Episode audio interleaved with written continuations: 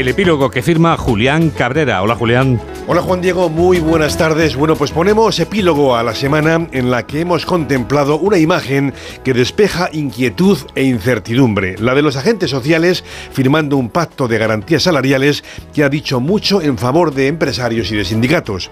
Ellos y solo ellos, trabajadores y creadores de empleo, han llegado a un acuerdo en el que el gobierno no ha podido sumar a esa foto a Sánchez o a Yolanda Díaz sencillamente porque esto no se prestaba a la precampaña electoral.